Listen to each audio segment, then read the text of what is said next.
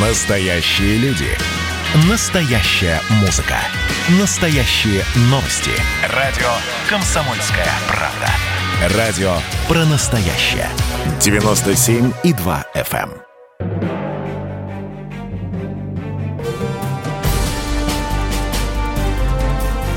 Однажды в Советском Союзе. Невероятная история Михаила Горбачева. Аудиоверсия книги Николая Андреева. Читает Владимир Левашов. При Михаиле Сергеевиче принято совместное решение Крайкома партии и Краевого совета ликвидировать 500 неперспективных населенных пунктов. 500 из 1250. Все в соответствии с уставом КПСС. Крайком выполнял директиву ЦК. Неужели не задумался Михаил Сергеевич, что ликвидировать хутор – это не просто снести дома, а людей переселить в перспективные места? Снести хутор – это сломать судьбы. С хуторов переселяли в так называемые перспективные станицы, а старики на новом месте так и не смогли привыкнуть. Да и молодым лучше уж вообще податься в город, чем возиться в грязи. Михаил Сергеевич принимал в этой акции самое активное участие. Много позже в книге он напишет «Часть ученых и практиков выдвинули идею укрупнить села и хозяйства, чтобы обеспечить их электричеством, топливом, школами, амбулаториями, дорогами и транспортом, поскольку для каждой деревушки сделать это невозможно. Но когда укрупнение началось, стало понятным, что оно чревато другой бедой. Еще более разрывались незримые узы веками, связывавшие крестьянина с землей. Ведь земля – это не только место, где ты выращиваешь, скажем, рожь или картошку. Нет, это твой дом, твой неповторимый мир, твоя родина. В начале 70-х годов такие простые и разумные мысли к нему не приходили. Центр ждал от первого секретаря рапортов о грандиозных успехах, сумасшедших достижениях и обязательства. Кто громче выкрикнет звонкую цифру, тот и герой. Потом не проверяли, выполнил или нет. Реальное положение все более ухудшается, а наверх рапортуют о все более высоких достижениях. Центр был доволен, если с мест – Бодрая, оптимистичная информация, быстрые, ошеломляющие результаты. Ну, а есть спрос, мгновенно возникает и предложение. Михаил Сергеевич тоже брал обязательства. Чем выше планка, тем больше шансов, что тебя наверху отметят. Естественно, это были не его личные обязательства, а обязательства края, районов, предприятий, колхозов. И первый отметал любые доводы, если кто-то не соглашался брать повышенные планы. Михаил Сергеевич на посту первого мало чем отличался от своих предшественников – Ефремова и тем более Кулакова. Все тот же жесткий тон в обращении с подчиненными, все та же непреклонная линия в проведении линии ЦК, все та же неустрашимая уверенность в том, что он понимает все и знает, как нужно делать. Пример в подтверждение – Первый секретарь Петровского райкома КПСС Кривко обратился в крайком с запиской, суть которой аграрную политику партии поддерживаем, но спущенные планы по сдаче мяса нереальны. И представил аргументированные цифры в подтверждение. Всех секретарей райкома вызвали на бюро крайкома и устроили им показательную порку. Михаил Сергеевич сказал, «Постановка вопроса для бюро крайне непонятна. Как товарищ Кривко собирается работать дальше?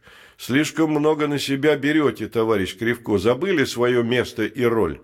Вы призываете отказаться от борьбы за выполнение задач по крутому подъему сельского хозяйства. Я думаю, что такая позиция руководства района и прежде всего товарища Кривко должна быть оценена как позиция, которая наносит вред, не мобилизует, а демобилизует районную парторганизацию. А Почему не проанализированы данные, которые представил Кривко? Может, он и прав? Никакие доводы, даже несокрушимо логичные, Михаил Сергеевич не воспринимал. Он ставил на место любого, кто защищал свою позицию обоснованными фактами. Вот образец его выступления.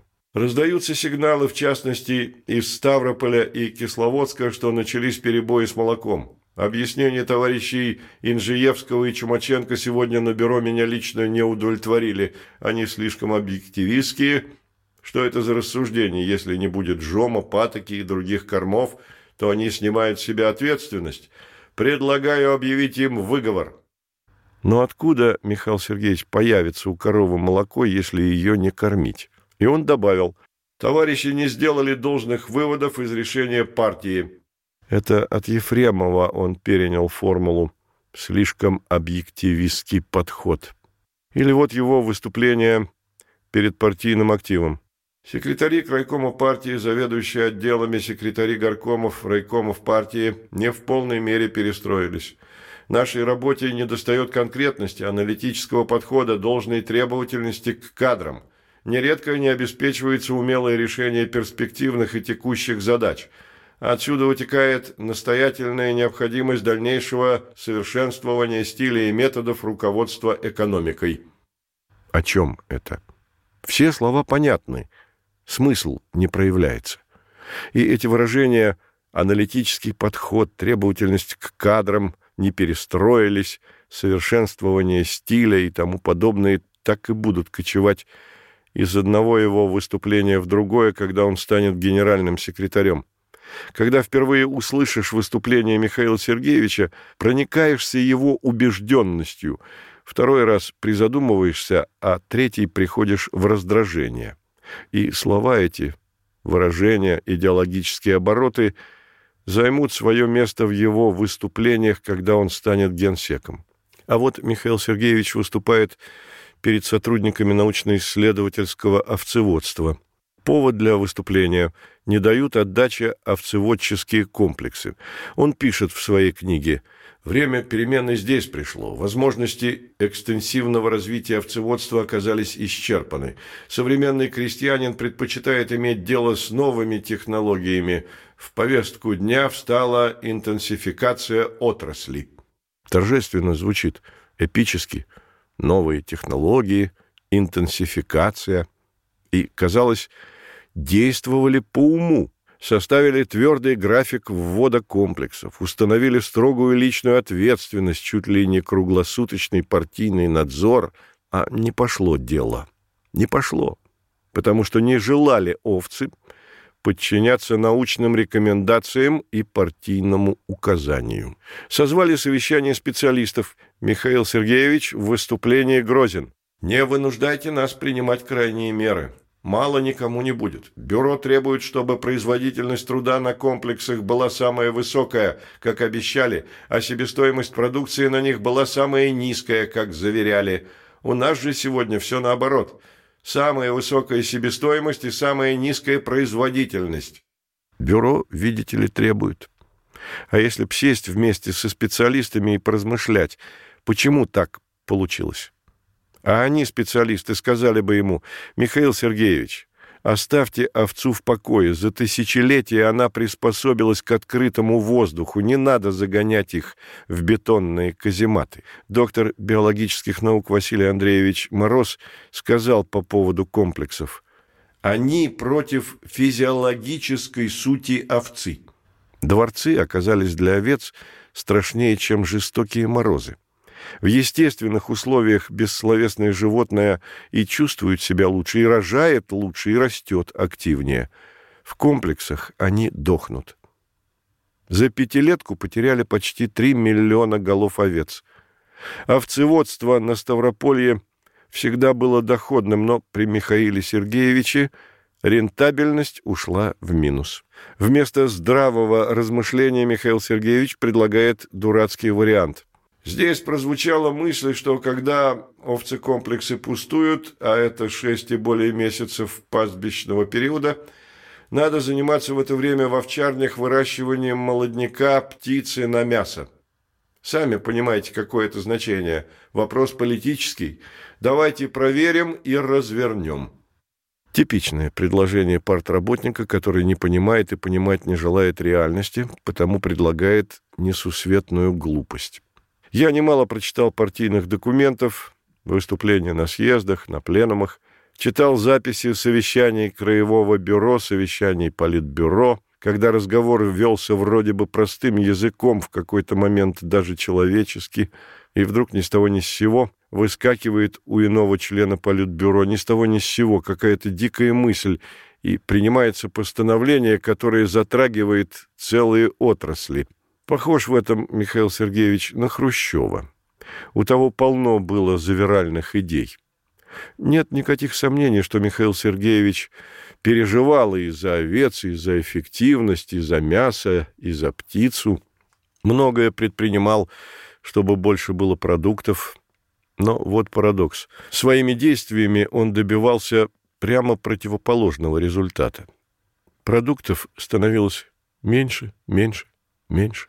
Михаил Сергеевич и в промышленности провел кампанию по ликвидации мелких и средних предприятий. Ему представлялось промышленные гиганты – вот путь к успеху. Так было по всей стране, а не только в Ставрополье. И не только Михаил Сергеевич так действовал, а почти все первые секретари, за исключением республик Прибалтики, но то была особая территория даже в условиях советской власти. Продолжение через несколько минут.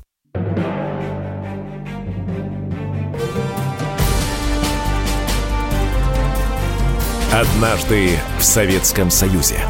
Невероятная история Михаила Горбачева. Аудиоверсия книги Николая Андреева.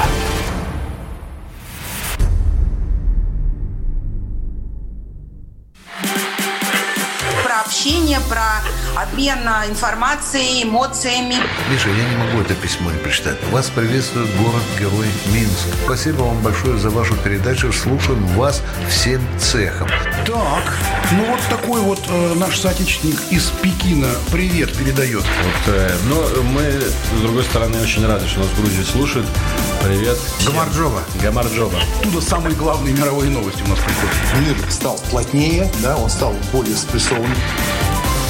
Комсомольская правда. Это радио.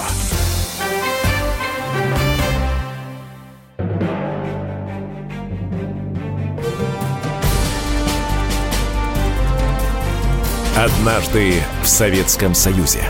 Невероятная история Михаила Горбачева. Аудиоверсия книги Николая Андреева.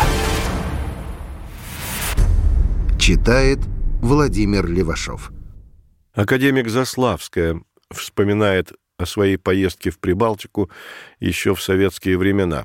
Уровень экономического и социального процветания прибалтийского села поразил нас, особенно на фоне сибирской деревни. Выделялась Литва. Едешь и глаз радуется.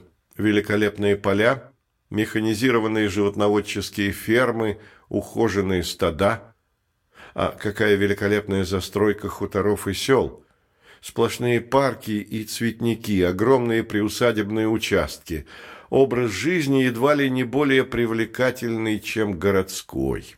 Любознательная Заславская, естественно, выпытала секреты этого благополучия. К кому не обратиться, ответ был один. Не успела нас испортить советская власть. У вас советская власть уже 60 лет, а у нас только 35. Здесь еще живы те, кто помнят капитализм. Наши люди не успели испортиться, они не могут работать плохо. Мы любим и уважаем труд. У нас меньше пьют и воруют. Такие суждения запомнились академику. Вот Михаил Сергеевич учит на очередном совещании. Давайте быстрее разработаем рекомендации колхозам и совхозам по выращиванию на комплексах молодняка птиц. Сами комплексы тоже надо пересмотреть. Найти им новое проектно-конструкторское решение. Следует удешевить комплексы, увеличить их емкость до 6-7 тысяч овцематок.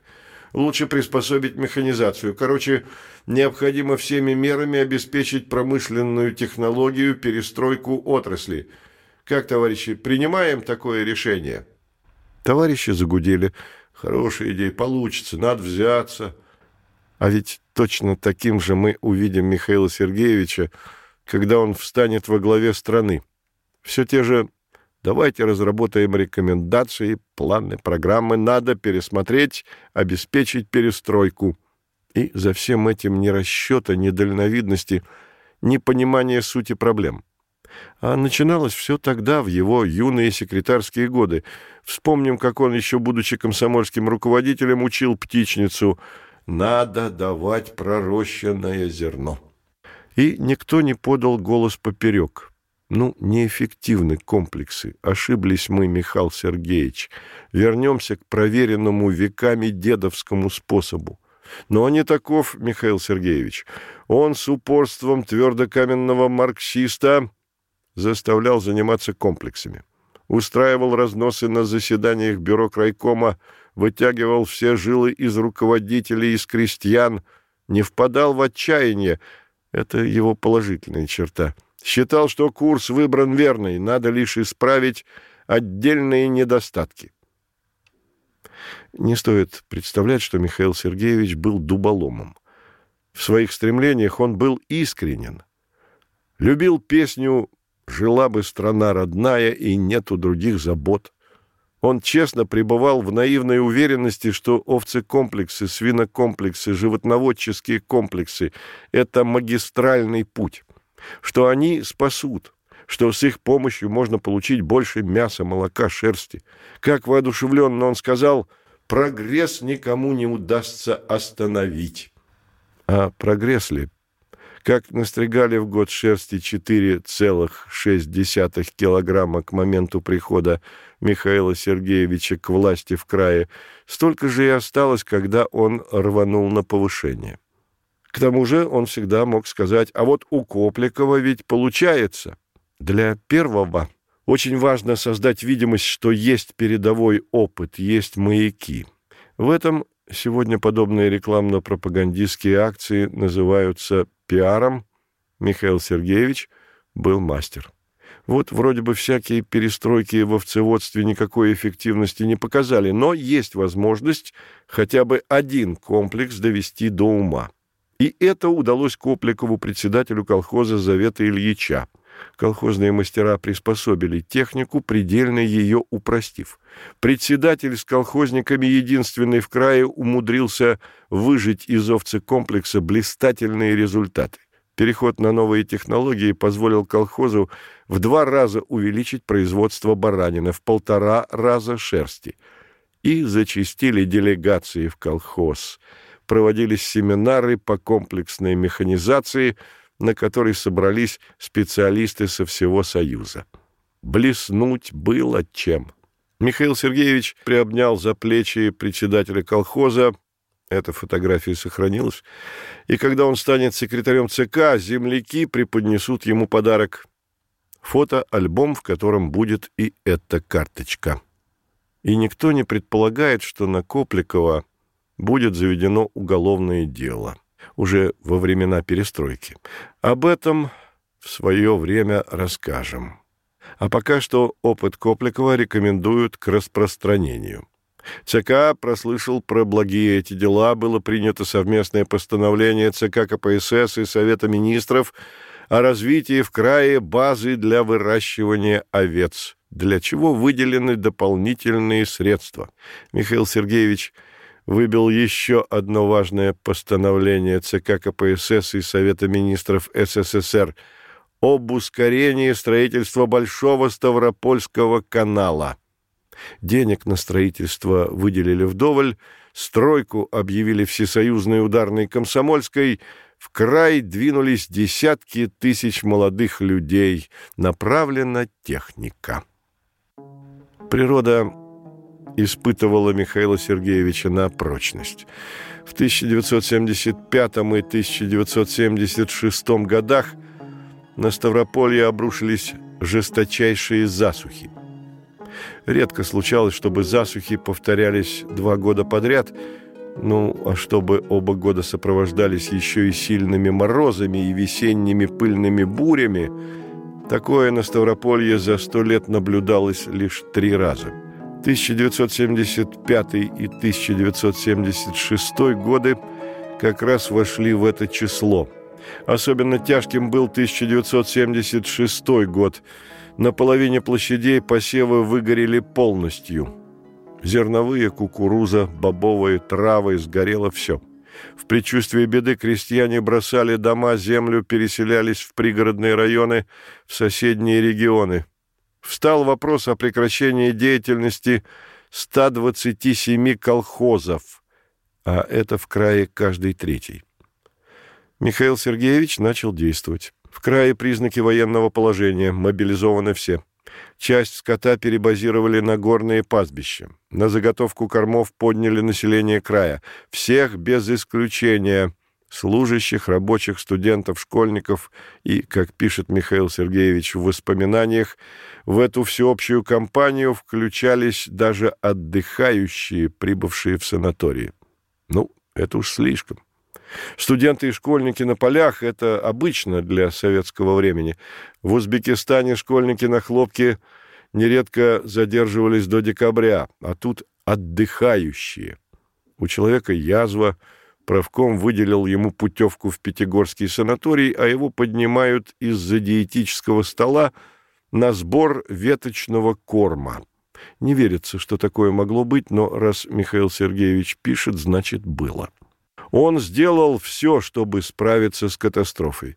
Вылетел в Москву, рассказал все Кулакову. Добился приема у Брежнева, тот распорядился оказать ставропольцам немедленную помощь. Выделили 60 тысяч тонн концентрированных кормов. Вот когда эффективна партийно-командная система. В условиях чрезвычайщины. Засуха ли, война ли, нашествие саранчи, уборочная кампания, пожар, посевная — Тут партийные командиры разворачиваются. Они в своей стихии. А когда нет чрезвычайных условий, когда надо по-умному все просчитывать, на это у них запала нет. И ума нет. А вскоре дожди пошли. Край был спасен. Но действительность заставляла задуматься Михаила Сергеевича о принципах управления, о месте партийного руководства в экономической системе.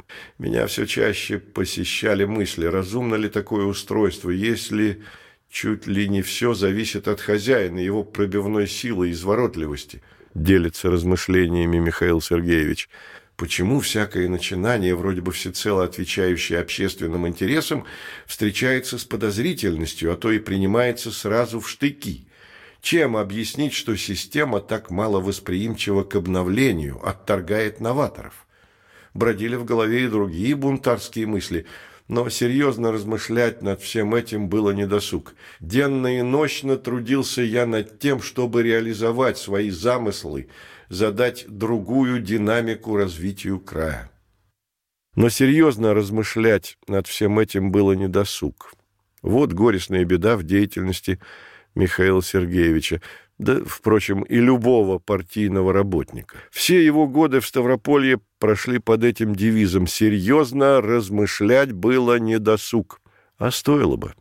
И размышлял ли он серьезно после Ставрополя уже в Москве, на высоких постах. Не уверен. А почему не досуг? Да не было у Михаила Сергеевича свободной минуты в ту пору. Если не совещание, то заседание бюро. Если не бюро, то поездка в район. Если не в район, то в Москву. Выбивать, просить, требовать. Продолжение через несколько минут. Однажды в Советском Союзе. Невероятная история Михаила Горбачева. Аудиоверсия книги Николая Андреева. Радио «Комсомольская правда» — это настоящая музыка. Я хочу быть с тобой. Напои меня водой твоей любви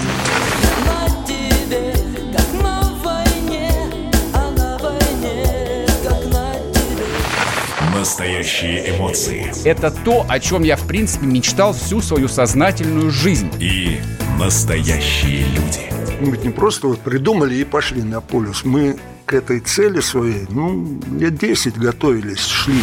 Радио «Комсомольская правда». Живи настоящим.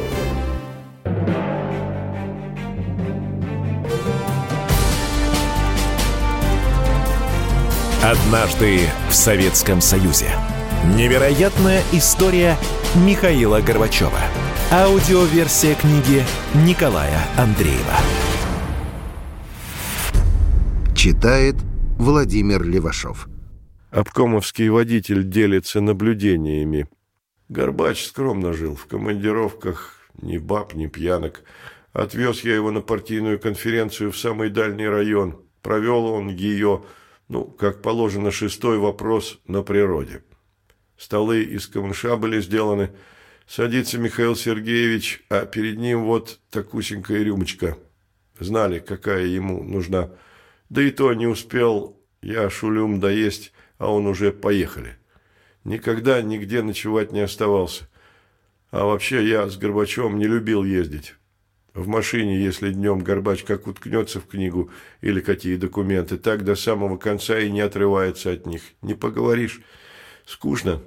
Своих райкомовских он предупреждал. Если узнаю, что с первыми райкомов и горкомов пьянствуете, не обижайтесь. Конечно, гуляли, но скрытно.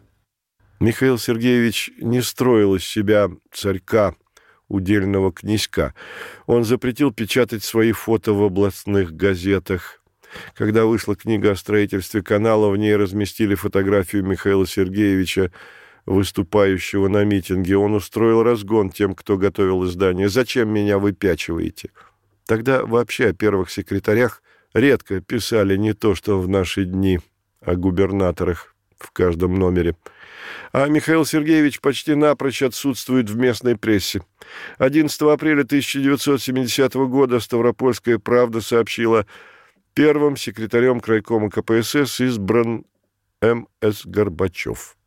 Потом время от времени в областной печати краткая информация вручил почетное знамя, выдвинут кандидатом в депутаты Верховного Совета, выступил на первомайском митинге – вел заседание бюро крайкома, стоял на трибуне по революционным праздникам. Это в Москве на Красной площади демонстрации выглядели массово и едино, а в областных и краевых центрах это убогое зрелище. Шествуют разношерстные трудовые массы, несут портреты членов Политбюро, в обилии Брежнев. Народ течет мимо трибуны, да еще тычут пальцами. Смотри, смотри, это сам Горбачев. А первый должен кричать в микрофон лозунги, утвержденные в ЦК, как, например, «Трудящиеся Ленинского района, боритесь за всестороннее совершенствование социалистического производства, высшее знамя социалистического соревнования. Ура, товарищи!» И в ответ жидкое в разнобой «Ура!». С людьми Михаил Сергеевич был прост, демократичен – Партийные кадры держал в узде. Местный журналист Кучмаев на эту тему я был наслышан, как бесцеремонно обращался Горбачев со своими помощниками в крайкоме партии. В черном теле не держал, но самолюбие не щадил. Ни за что, ни про что мог снять шкуру, посмеяться. Гайки закручивал, но не пережимал. Возвращаясь из района, он впадал в раздражение, если никого не заставал в крайкоме, хоть и было уже за полночь. Называл аппаратчиков подденщиками. Хотя зачем ночью бездельничать в кабинете? Но Михаил Сергеевич не позволял посягать на авторитет партийного работника. Охранник Кисловодского мясокомбината написал письмо в крайком. Руководители предприятия занимаются воровством продукции, а их покрывает первый секретарь горкома Гальцев, потому что ему на дом привозят колбасу, ветчину. Вызвали охранника, он был членом КПСС на бюро крайкома. Михаил Сергеевич накричал на него, «Как вы смеете обвинять первого секретаря? Вот поручим прокуратуре разобраться и привлечь вас к уголовной ответственности за клевету. Вы, клеветник и обыватель, используете демагогические приемы. Выискался защитник социалистической законности. Что вы за коммунист, если мораете коммуниста?» Принципиального охранника исключили из партии что по тем временам серьезное наказание. Как говорил Петр I, доносчику первый кнут. Другой пример. Учительница обратилась в крайком. Директор заставляет педагогов заниматься очковтирательством, завышать ученикам оценки. Опять бюро, опять Михаил Сергеевич в позе обвинителя. Вы встали на путь очернительства всего коллектива. В деятельности партийной организации педколлектива руководства имеются недостатки, но вы преувеличиваете, раздуваете их. Но все это было в период, когда он еще утверждался первым лицом в крае. Потом с него, как выразился местный журналист Борис Кучмаев, слетела некоторая оголтелость. При Михаиле Сергеевиче край обрел облик динамично развивающегося региона. Появились серьезные предприятия. В пору его правления построена Ставропольская ГРЭС, Карачаевский цементный завод, завод автоприцепов, завод электроизмерительных приборов, химзаводы. Михаил Сергеевич был внимателен к социальной стороне края. Много строили жилья в городах. Принято постановление крайкома и краевого совета о жилищном строительстве на селе. Сельское хозяйство, хоть и медленно, с большой натугой, но росло. А 1973 год выпал необыкновенно урожайным, рекордный за всю историю. Собрали 4,7 миллиона тонн зерна. Животноводство не подкачало. Выполнили и перевыполнили все планы. Край был награжден переходящим красным знаменем. В те времена это была значительная награда. Но потом все пошло по нисходящей. В среднем собирали 3,5 миллиона тонн, а это по 10 центнеров с гектара. Для сравнения, в 2013 году в Ставрополье, не особо напрягаясь, собрали 6,95 миллионов тонн зерна. Урожай больше 50 центнеров с гектара. Может, причина в том, что нет теперь руководящей и направляющей руки КПСС? В особую заслугу ставит себе Михаил Сергеевич строительство Большого Ставропольского канала. Это действительно огромное сооружение и полезное. Канал можно назвать победой Михаила Сергеевича. Громкой победой, заметной. И он сделал все, чтобы она была замечена. Михаил Сергеевич – горел каналом, и канал утвердил его в глазах высшего руководства как инициативного и делового партийного деятеля. Пуск канала стал праздником. Ставропольская правда вышла с шапкой на первой полосе «Идет вода Кубань-реки, куда ведут большевики». Весь номер посвящен строительству канала. Писали об укращении природы, о строительстве на века, о силе ленинских идей – Михаил Сергеевич в своем выступлении на праздничном митинге процитировал Ленина, который, оказывается, успел сказать и про орошение Северного Кавказа. Орошение пересоздаст край, возродит его, похоронит прошлое, укрепит переход к социализму. Пустые слова, если вдуматься, но они ленинские. Ну, и как тогда было положено – Михаил Сергеевич отметил в успехе роль ЦК КПСС и лично товарища Леонида Ильича Брежнева. Речь Михаила Сергеевича на открытии канала сняли кинодокументалисты, потом показали в киножурнале «Новости дня». Это было его первое появление на экране. Канал-то построили, и даже, как особо похвалился Михаил Сергеевич, пуск состоялся на 14 месяцев раньше запланированного срока. Но вот не задача, вода его не особо была и нужна. Не подготовлены земли для орошения. И даже потом, когда землю подготовили, но халтурно, потому началось засоление почвы, подтопление, заболачивание. Земли списывались, ничего на них невозможно выращивать. Но Михаил Сергеевич уже был в Москве. Единственное, что бесспорно, Воду получили жители. Водопроводы появились во многих населенных пунктах. Но твердый авторитет первому секретарю Горбачеву предал не Ставропольский канал, не небывалый урожай, не расширение промышленности, а ипатовский метод.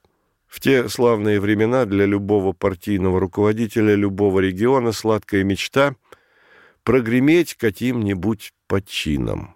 Что-то эткое придумать, чего нет у других. Выдвинуть какого-нибудь новатора, передовика производства, который за станком или на тракторе чудеса творит. Эта мания началась еще в 30-е годы, период бури и натиска, и не стихала до самого конца коммунистической власти. Началось с Алексея Стаханова, который выдал в 1935 году 14,4 норм за смену. Правда, возникает вопрос, что же это были за нормы, если их можно было перекрыть больше, чем в 10 раз. Но этим вопросом не задавались. Имя Стаханова стали раскручивать. Оформилось мощное стахановское движение во всех отраслях промышленности. А уж после войны другие имена. Ткачиха Валентина Гаганова, строитель Николай Злобин, тракторист Николай Геталов, десятки, если не сотни других. Кто сегодня помнит эти имена? Безнарядные звенья, бригадный подряд, за себя и за того парня. А это кто-нибудь помнит? А ведь гремели, их опыт распространялся, пропагандировался. Продолжение через несколько минут.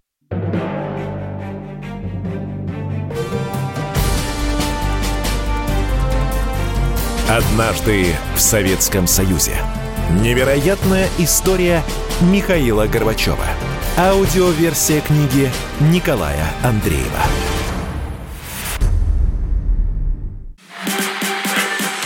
А вот о чем люди хотят поговорить, пусть они вам расскажут, о чем они хотят поговорить.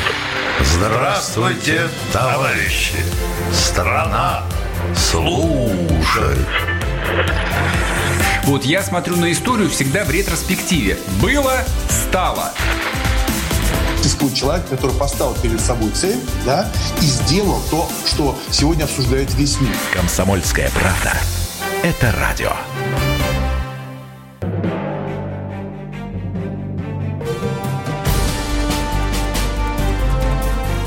Однажды в Советском Союзе. Невероятная история Михаила Горбачева. Аудиоверсия книги Николая Андреева. Читает Владимир Левашов. Чаще всего передовики и новаторы сами по себе вполне достойные люди. Вот, скажем, Валентина Гаганова работала на 40 станках. Но и другие так могли бы. Просто ей создавали условия. Вот в этот ряд починов и маяков Михаил Сергеевич встроил ипатовский метод. Вот какую идею придумали. Групповая уборка зерна. Было предложено создать специальные отряды по уборке, состоящие из 15 комбайнов, 15 грузовиков, обеспеченные бригадами по снабжению бензином, сборке соломы, предварительной подготовке поля. Для идеологической поддержки в отряде два агитатора из партийного комитета и один лектор. Реализовали идею в Ипатовском районе, отсюда и название метода «Ипатовский». И применили его в удачный момент. В 1977 году, в год 60-летия Октябрьской революции. Да тут еще и урожай на Ставрополье уродился знатный – как тогда писали в газетах, край обязался преподнести родине весомый каравай. Новаторство нельзя пускать на самотек, его нужно организовать, определить, где и кто. Для организации кампании Михаил Сергеевич поднял весь крайком, все краевые службы, создали специальный штаб. И вот Михаил Сергеевич дает сигнал «Вперед!». В Ипатовском районе армия специалистов. В технике отказа не было. Местные газетчики мобилизованы пропагандировать и распространять опыт ударников жатвой. Идеологи и пропагандисты призваны под ружье. Знамена победителям, вымпелы передовикам, доски показателей, боевые листки, молнии. А в чем суть метода? Убирать зерновые культуры только раздельным способом.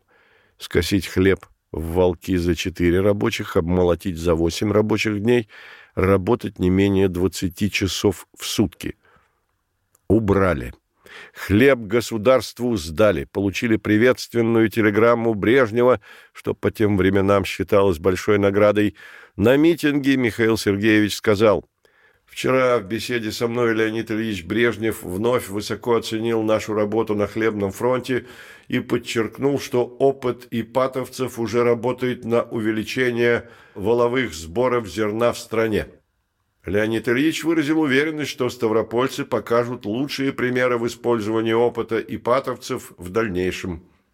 Об ипатовском методе много писали, и краевая печать, и союзная – Михаил Сергеевич еще с комсомольских времен понял значение газетного слова. Когда стал генсеком, поручил своему помощнику Болдину подобрать все его статьи, которые появились за его подписью в ставропольских газетах. Болдин месяца два листал подшивки газет. Из вырезок получился огромный альбом. А почитаешь статьи, приходишь к выводу, незыблемой основой развития советского общества Михаил Сергеевич считал – практическое воплощение марксистско-ленинских идей, решений съездов партии в жизнь, положений и выводов, которые в ту пору выдвигал перед обществом Брежнев. И эти идеи он последовательно и неуклонно проводил в жизнь на посту секретаря крайкома и секретаря ЦК, а позже и генерального секретаря ЦК Компартии Советского Союза. Молодого первого секретаря Ставропольского крайкома заметили в посольстве США. Джек Мэтлок в середине 70-х годов был первым секретарем дипмиссии. Он посетил Ставрополь, выразил желание встретиться с Михаилом Сергеевичем, но Михаил Сергеевич не выразил такого желания. Дипломата сплавили к главе облсполкома Басенко. Тот возил гостя по краю. Столько застолий Мэтлок никогда в жизни не испытывал. Экономика. Вот что было первым главным ведущим в деятельности Михаила Сергеевича на посту первого.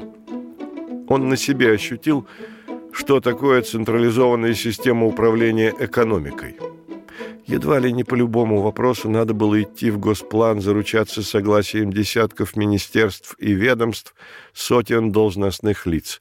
Бесконечные командировки в столицу, уговоры, брань с управленцами, когда обращение чиновников принимало хамские формы и нервы сдавали. Страна ходаков и толкачей, хотя, казалось бы, в рамках плановой системы все должно было делаться разумно. Вопрос а была ли система плановой. А все упиралось в свободу предпринимательства. Жизнь, чем больше и глубже я соприкасался с ней, все больше побуждала меня к размышлениям, поискам ответа на эти и другие вопросы, пишет Михаил Сергеевич в мемуарах. А где искать ответы? Не в правде же и не в журнале «Коммунист». В них бесконечный словесный поток псевдотеоретических изысканий. Псевдо, потому что творческая мысль не поощрялась, наоборот, подавлялась. Ответы Михаил Сергеевич мог бы поискать в книгах западных политиков, политологов, теоретиков. Книги эти ограниченным тиражом под грифом «для служебного пользования» выпускались издательством «Прогресс». Были там коммунистические авторы Луи Арагон, параллельная история СССР, Роже Гароди за французскую модель социализма, Джузеппе Боффа, история Советского Союза, тома фундаментальной истории марксизма, книги Тольятти, работы Грамши. Они были под запретом в СССР, потому что в них – иные взгляды на социализм, на историю, на процессы, происходящие в мире. И это только коммунистические авторы, а ведь издавались для служебного пользования и Авторханов, и Бзежинский, и Васленский. Интересно, а зачем издавались эти книги? Партийным работникам они были явно ни к чему, не надобны в практике, вряд ли они и раскрывали Городи или Авторханова – Первые потребители подобных изданий – думающие, ищущие люди, но до них эти книги не доходили. Редкие партработники задумывались, прочитав тексты под грифом «для служебного пользования». Будущий помощник Михаила Сергеевича Черняев, которому были доступны эти книги, с горечью писал «Прочитал книгу Бзежинского «Между двумя веками». Она произвела на меня сильное впечатление. Он все видит, все понимает беспощадно. После него становится совершенно невозможно что-либо писать и печатать свое.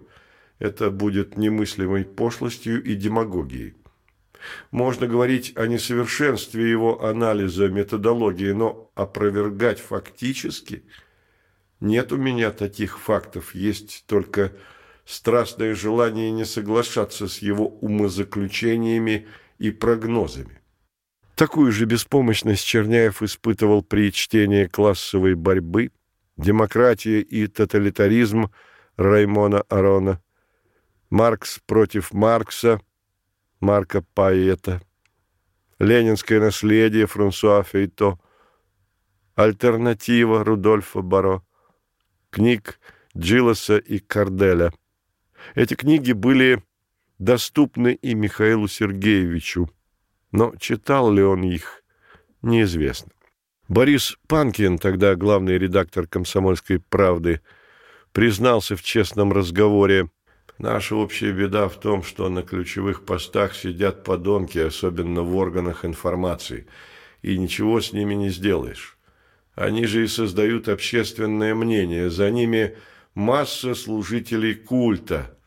Так говорили о них раньше, я назвал бы их просто идеологическими попами. Они готовы на все, лишь бы сохранить себе посты и кормушки. В брежневское время было две взаимоисключающие себя тенденции. Здравый смысл и идеологическая ортодоксия, идеологическая нетерпимость. Понятно, что речь о периоде, когда Брежнев был в форме, а не о последнем маразматическом. Он был гибок. Быть партийным начальником высокого ранга означает вести специфический образ жизни. Знать условности партийного этикета, было такой, хотя и не писанный, правила игры, интриги, расстановку сил наверху. Это держит руководителя в напряжении, вытесняет все остальное, подчиняет себе общение, досуг, мелкие повседневные привычки. Первый живет в особом мире, особом по многим признакам. С кем общается, к кому ходит в гости, чем увлекается, какие у него слабости и пристрастия, как одевается – где покупает самое необходимое. Михаил Сергеевич выбивался из общего ряда.